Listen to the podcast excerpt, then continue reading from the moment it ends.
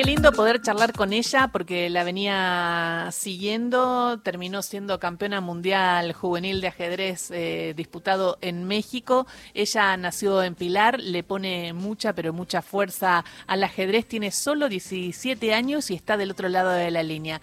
Candela Francisco, campeona. Hola, ¿cómo va? Acá Horacio, Carlos, Ingrid te saludan. Hola chicos, ¿cómo están? Muchísimas gracias. Bien, eh, bueno, ya admirándote porque jugar al ajedrez eh, requiere de un estudio importante y esto de pensar hacia adelante. Yo intento jugar con el ajedrez eh, en la vida pensando en, en adelantarme un poco a decisiones que uno va tomando. ¿Vos utilizás el ajedrez también para la vida? Sí, totalmente. El ajedrez lleva mucho estudio, al igual que y entrenamiento, al igual que otras disciplinas, otros deportes, y bueno, te ayuda en el ámbito a pensar, a tomar decisiones en una partida que vos ya estás viendo qué puede hacer tu rival y cómo vas a responder en la vida cuando vas a tomar una decisión, también te tenés que adelantar a, a las posibles consecuencias que esta va a tener. Bueno, y fue muy, ¿estuviste muchos nervios en la final? ¿Qué significaba y contra quién jugabas? ¿Qué características tenía? ¿Ya era campeona con la que jugabas? No, no, la verdad que todo el torneo estuve súper tranquilo, inclusive la última ronda que era la decisiva. Eh, mi rival era Krasteva eh, Veloslava de Bulgaria. Ella tenía un punto más que todas las jugadoras, así que esta era la partida clave. Si yo le ganaba, eh, quedaba primera ya porque el primer sistema de desempate era de partidas individuales y como yo le había ganado a ella y empaté con la estadounidense, tenía un punto y medio de desempate y era el mejor de las tres. Eh, pero la verdad que jugué realmente tranquila, creo que Dios me estuvo dando paz para la partida y se me pudo dar finalmente este gran sueño y anhelo que tenía desde hace muchos años. ¿Es en ese partido donde perdés la reina al final? Claro, es donde entrego la dama, era la jugada número 39, eh, estábamos a una jugada del control de tiempo, que en la jugada número 41 eh, te suman 30 minutos, para cada una, entonces ella tenía dos minutos, yo tenía cinco minutos aproximadamente y, y veo esa variante donde hay una continuación que ya estoy ganando directamente y la otra es una posición totalmente igualada, pero si hay alguien que puede jugar a ganar soy yo, entonces la vi, me, me tenté y, e hice el sacrificio de dama y ella automáticamente comió de la pieza que sería la jugada más humana del mundo, pero que en este caso pierde y, fue lo que me dio la partida. O sea, ella eh, cuando comió la reina se dio cuenta en realidad después que estaba perdiendo, vos llegaste a pensar más rápido jugadas de, y de cuántas jugadas estábamos hablando después. Y aproximadamente de seis, siete. Igual era más que nada evaluar bien la posición y darte cuenta de que sus piezas estaban mal coordinadas y que yo ya le estaba dando mate o recuperando la dama y quedando con material de ventaja. Ella me captura la dama con su pieza menor, que era un caballo, como si me hubiese sido una colgada, y supongo que no, no pensó tanto porque asumiría, bueno, la jugada que viene ya voy a tener 30 minutos para pensar, vamos a ver qué onda, pero ya resulta que es el error decisivo.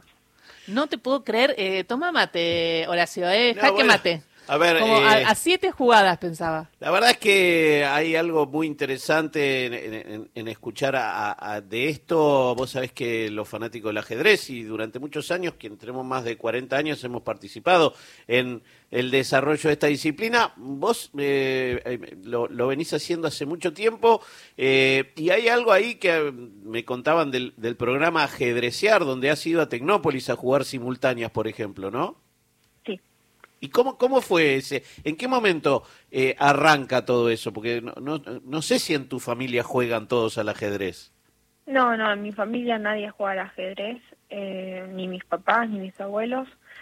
Eh, pero bueno, todo arrancó cuando tenía nueve años precisamente. Mis papás estaban ayudando en un comedor de niños y decidieron que mientras tanto yo hiciera alguna actividad recreativa. Ellos iban los sábados a la mañana y justo encontraron que en un shopping pequeño que hay en Pilar habían clases de ajedrez mismo día, mismo horario, así que me llevaron mis abuelas. Eh, cuando terminé la clase, mis papás me preguntan si me había gustado, cómo había estado la clase. Yo les dije que sí, así que empecé a ir eh, semanalmente, pero la verdad que era un lugar más para pasar tiempo entre chicos de la misma edad, compartir un vaso de coca, eh, pasarla bien, eh, también aprender ajedrez, pero hacer otras cosas como sopas de letras, crucigramas, era un poco de todo no era específicamente enfocado en ajedrez, pero fue mi primer contacto que tuve con el juego. y recuerdo que en ese shopping fue donde jugó mi primer torneo, era un torneo sub-16, yo tenía nueve años y quedé tercera, ya a mi mamá le parecía medio rara la cosa, y un día el profesor la llama y le dice que yo tenía condiciones que, que para jugar más, o sea, no solo a nivel de club, y mi mamá medio que no le creyó, pensó que quería dar más clases o hmm. ganar dinero de eso, así que me sacó de, de ahí y mi abuela a través del diario vio que había una escuela municipal de ajedrez también en Pilar, así que empezaron a llevarme allí y el profesor también un día nos llama de que había un torneo que le gustaría que juegue. Cuestión que para resumirte la historia, voy al torneo, me entero que era el nacional una vez que termino de jugarlo y quedé tercera.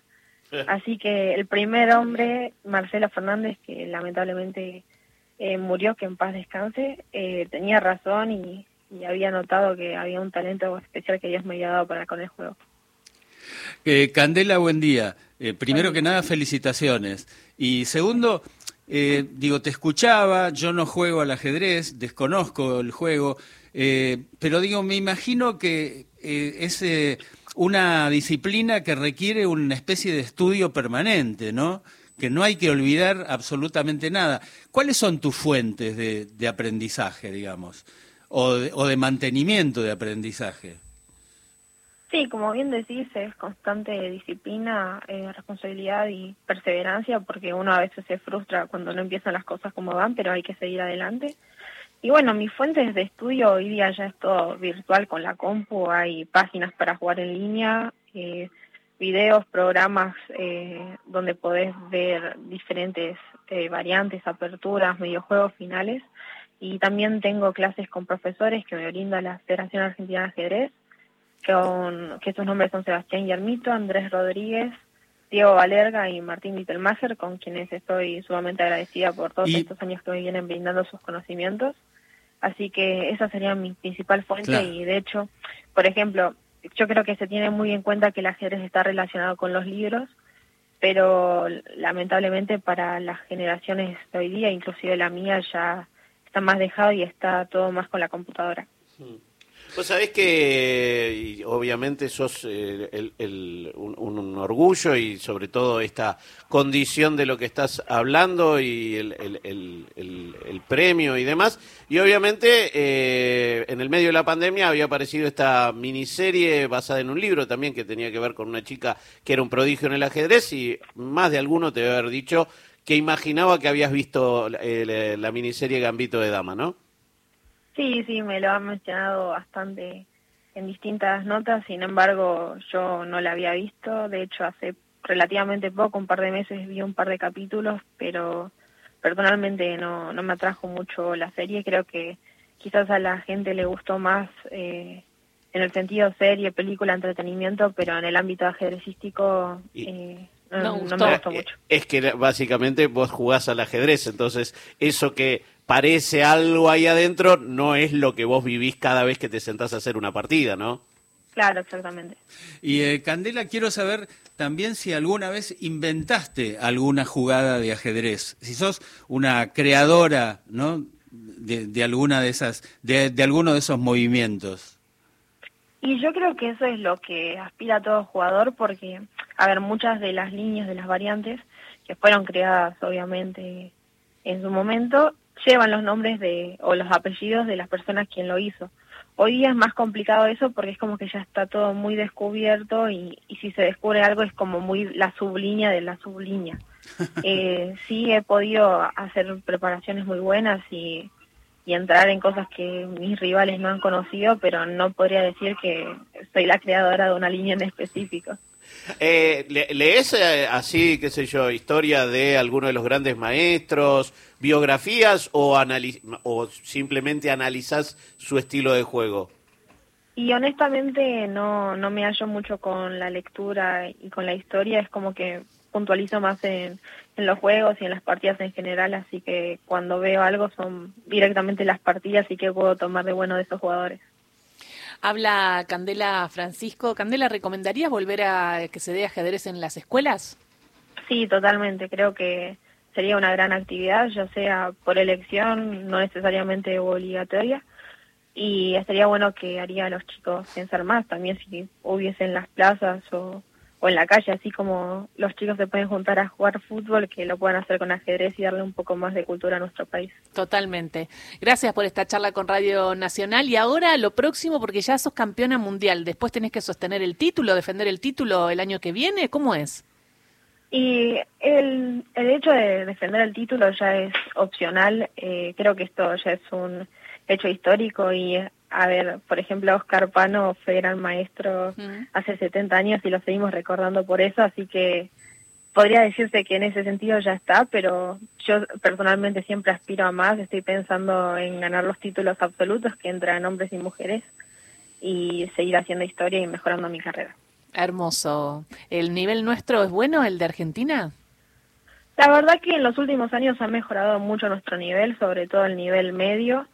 Eh, es realmente fuerte, obviamente faltan jugadores de nivel de élite, pero también faltan torneos que puedan hacer posible llegar a ese nivel, así que no, te- no es un problema de los jugadores. Y te pregunto, porque a mí me cuesta ganarle al algoritmo y me agarro cada bronca. Eh, ¿Vos le, le ganaste al algoritmo? Sí, a la máquina he jugado, eh, tienen los diversos niveles, eh, se, se le puede ganar totalmente, pero bueno, si pones, por ejemplo, el último módulo o no sé, el Stockfish 16, ya es como que es bastante imposible inclusive para un campeón mundial. Clarísimo. Muchísimas gracias. Voy a seguir practicando, Candela. Sí, obvio. Beso grande. Muchísimas gracias a ustedes. Un beso. Candela Francisco, campeona mundial de ajedrez en nuestra Argentina, que es un orgullo. 17 años. ¿Qué solamente. nivel? No, no, Qué bien nivel. habla. No, precioso. Aparte, viste lo que